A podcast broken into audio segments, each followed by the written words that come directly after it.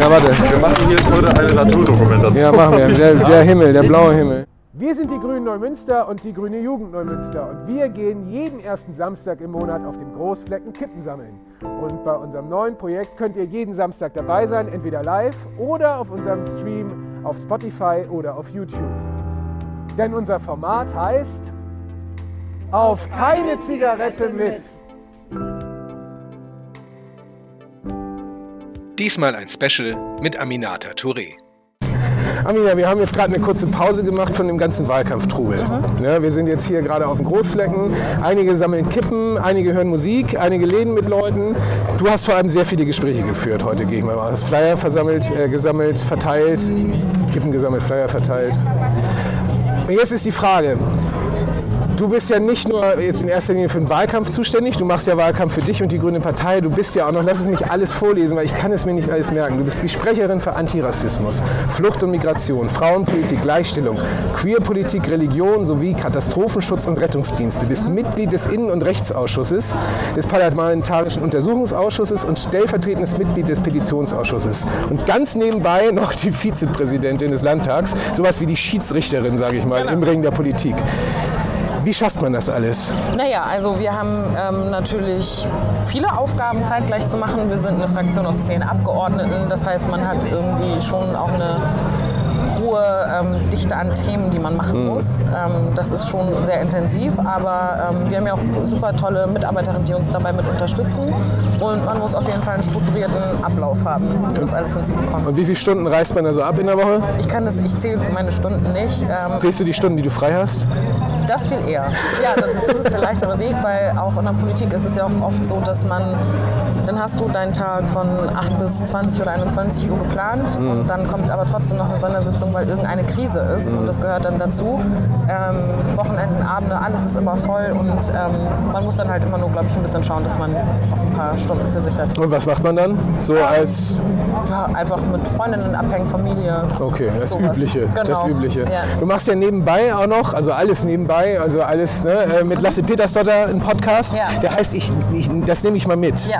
Ich fand den Titel immer, also wenn man so ein paar Folgen hört, der passt, aber mich stört es immer so ein bisschen, weil das ist so eine typische Politikfloskel. Deswegen heißt er auch so. Deswegen heißt der so. Genau, das ist genau der Witz da dran. Okay. Dass wir gesagt haben, das erklären wir in der ersten Folge. Ja. Ähm, immer dann, wenn Politikerinnen in der Regel nicht wissen, was sie sagen sollen, sagen Genau. sie, das nehme ich jetzt einfach Das mal mit. mal Ähm, aber auf der anderen Seite ist es nicht nur eine Floskel, sondern ich Mhm. glaube, es ist halt auch tatsächlich so, du weißt nicht alles. So. Also der Anspruch kann gar nicht sein, dass eine Person alle Themenbereiche, alles weiß Mhm. sozusagen. Sondern die Aufgabe ist es dann im Zweifel dann auch zum Beispiel, keine Ahnung, wenn jemand was zu äh, Fischereipolitik wissen möchte, dann ähm, nehme ich das mit und gebe das dann an einen Kollegen ähm, im Parlament, der sich dann um das Thema kümmert sozusagen. Mhm. Ähm, und deswegen kamen wir da drauf, dass wir dann gesagt haben, okay, das nehme ich mal mit, das ist so eine typische Floskel, deswegen heißt der Podcast Ja. so. Und wenn du jetzt die erste Legislaturperiode, die du so mitgemacht hast, zusammenfassen würdest, was hast du aus dieser Zeit, also was ist dir besonders nahe gegangen und was, also nicht was nimmt dich mit, sondern was nimmst du daraus mit? Ja,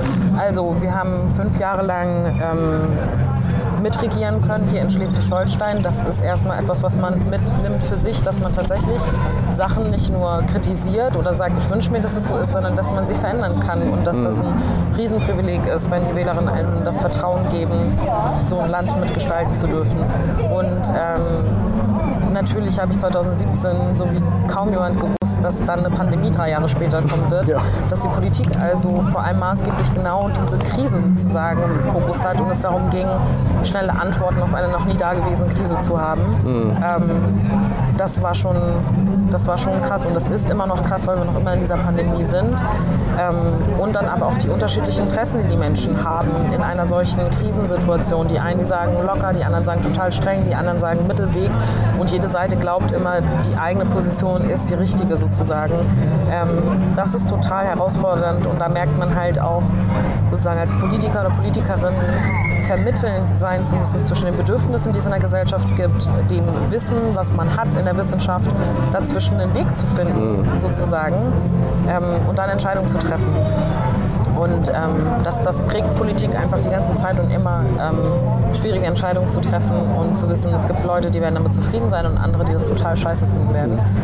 Aber als Fazit ist schon so, wenn man sich die Umfragen anguckt, 75 Prozent der Menschen in Schleswig-Holstein sind zufrieden mit der politischen Arbeit, Ja. die wir gemacht haben.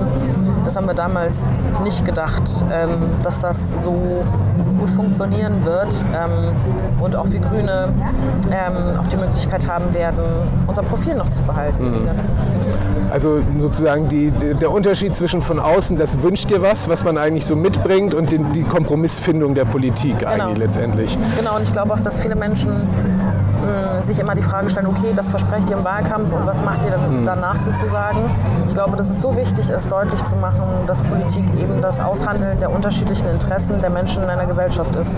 Also ich finde, meine Meinung ist am besten, aber wenn ich quer durch die Großflecken gehe, werde ich zehn Leute finden, die sagen, es sieht anders aus. Und für all diese Leute mit politische Verantwortung zu tragen, ist die Aufgabe, die man hat. Ähm, Und das habe ich jeden Tag sehr ernst genommen, dass man für knapp 2,9 Millionen Menschen in diesem Bundesland zuständig ist ne, und politische Verantwortung übernimmt. Ähm, das, ist schon, das ist schon krass, ja.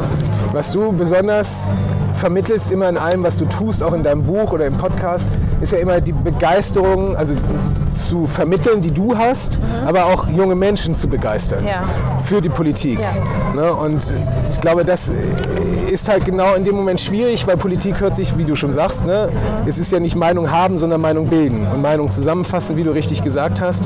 Und mich hat mal, eine, also ich bin ja auch noch Junggrüner, wenn man so will, auch noch nicht lange dabei, und mich hat mal eine ganz frische Grüne angesprochen und hat gesagt, ja, ich weiß ja gar nicht, was Politik ist. Und ich habe es für mich definiert als Politik ist das, was du draus machst. Also wenn du jetzt zum Beispiel sagst, ich weiß nicht, wie ich mich einbringen kann, das, der erste Schritt ist ja eigentlich, mach den Mund auf und hör zu. Also mach Mund und Ohren auf. Ist das so ungefähr richtig oder wie siehst du das? Also ich glaube, es gibt einen Unterschied zwischen Politik und politisch sein. So. Und ähm, ich glaube, viele Menschen sagen von sich, sie sind nicht politisch, weil sie nicht so viel Ahnung von Politik haben. Und ich würde sagen, das sind zwei verschiedene Paar Schuhe. Es gibt ähm, kaum ein Mensch, der nicht politisch ist, weil alle Menschen Interesse daran haben, sich zu Themen zu äußern. Ganz oft haben Leute sagen Leute, ich habe noch nicht eine gefestigte Meinung genug, um dann da vielleicht sicher zu argumentieren oder so. Aber jeder hat eine Meinung dazu, ob man findet, ob eine Schule ähm, sozusagen ausgebaut werden soll, dass ähm, beispielsweise alle Menschen die gleichen Möglichkeiten haben, lernen zu, zu, zu können gemeinsam oder nicht, ob man ähm, Kindertagesstätten kostenlos macht. Und das alles ist politisch sein. Die Frage von, wie leben wir zusammen in einer Gesellschaft, all das sind politische Sachen. Und Politik wiederum ist das Organisieren des gesellschaftlichen Lebens. So, ähm, die unterschiedlichen Interessen auszuhandeln, Kompromisse einzugehen.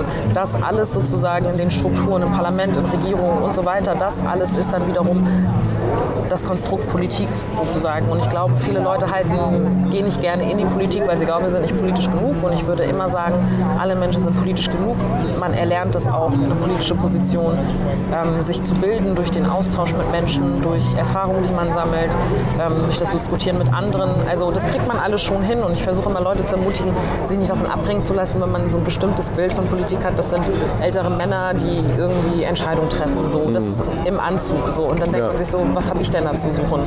Ähm, und ich glaube, man muss immer wieder deutlich machen, jeder und jede von uns hat die Möglichkeit, sich politisch einzubringen und soll es auch tun. Und unsere Demokratie ist darauf angewiesen, dass gerade die nachkommenden Generationen ein Interesse an diesen demokratischen Institutionen hat und ein Interesse daran hat, diese auch zu stärken. Das ist keine Selbstverständlichkeit. Das sieht man bei den Parlamentswahlen, den Präsidentschaftswahlen in Frankreich jetzt.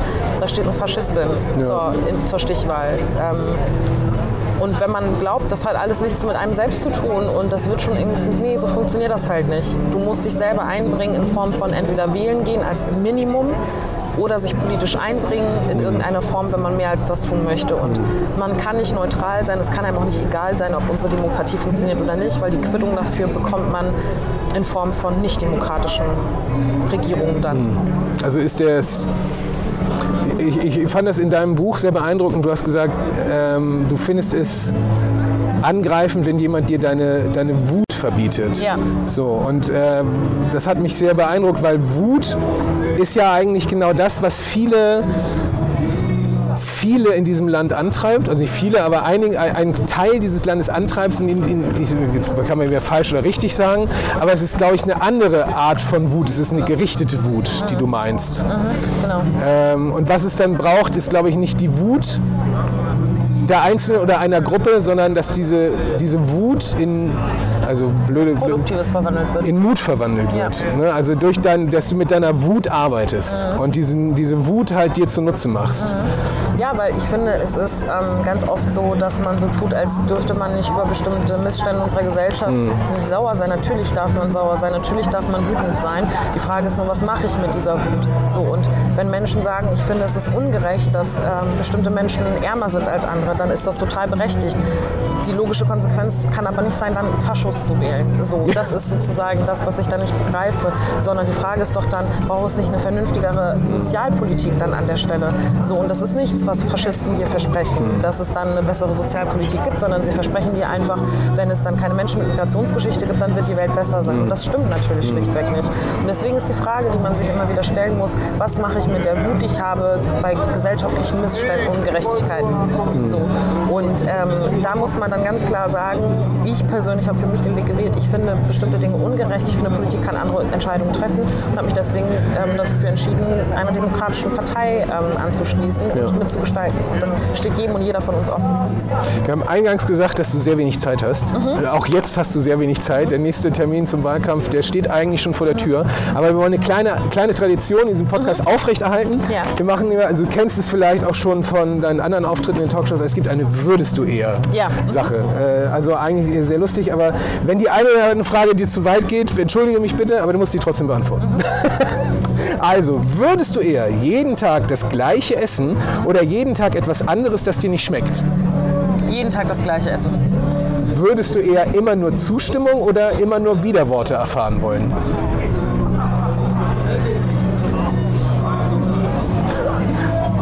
Ich sag mal wieder Worte, daran wächst man eher. Ja, das hatte ich mir schon gedacht. Sonst endet man so wie ein bestimmter Diktator weiter im Osten und trifft die falschen Entscheidungen. Ähm, würdest du eher, jetzt, kann, jetzt muss ich auf meine Aussprache achten, würdest du eher mit Wolfgang Kubicki über die Antifa diskutieren wollen oder in seiner Strander Stammkeipe, in der manchmal über Gesundheitsminister böse Worte fallen, zwei Bier mit ihm trinken? Über die Antifa diskutieren. Würdest du eher ein Einhorn oder ein Pegasus sein wollen? Ein Einhorn.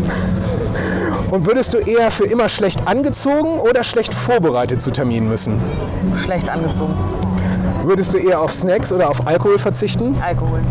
Und würdest du eher Bundespräsidentin oder Bundeskanzlerin werden wollen? Bundeskanzlerin. Alles klar. Gut. Ich bedanke mich für das schnelle Gespräch. Wir sind jetzt noch mal ein bisschen unterwegs heute in verschiedenen Stadtteilen Neumünsters. Denkt dran, am 7. Mai Landtagswahl. 8. Mai. 8. Mai. Am, oh, guck mal, am 7. Mai, wir haben so viel über den 7. Mai gesprochen, weil da kommt Robert Habeck auf dem Großflecken. Am 6. Mai. Danke für die Korrektur. Ich, ich schneide das raus. Alles ein Test. Alles ein Test. Also, vielen lieben Dank an alle. Wir sehen uns wieder am 6. Mai. Da ist nämlich Robert Habeck hier auf dem Großflecken. Und zwei Tage später, am 8. Mai, dem Sonntag, ist die Landtagswahl. Ich bin übrigens auch auf dem Großflecken zusammen mit Robert Habeck, falls es irgendjemand Ja, tut mir leid, dass ich das unterschlagen habe. Äh, Das war keine böse Absicht. Alles gut. Ähm, Genau, alles klar. Euch noch einen schönen Tag und bis bald. Tschüssi. Seid auch gerne wieder beim nächsten Kippensammeln dabei. Diesmal am 7. Mai um 9.30 Uhr, wie immer bei uns an der Geschäftsstelle im Fürsthof in Neumünster.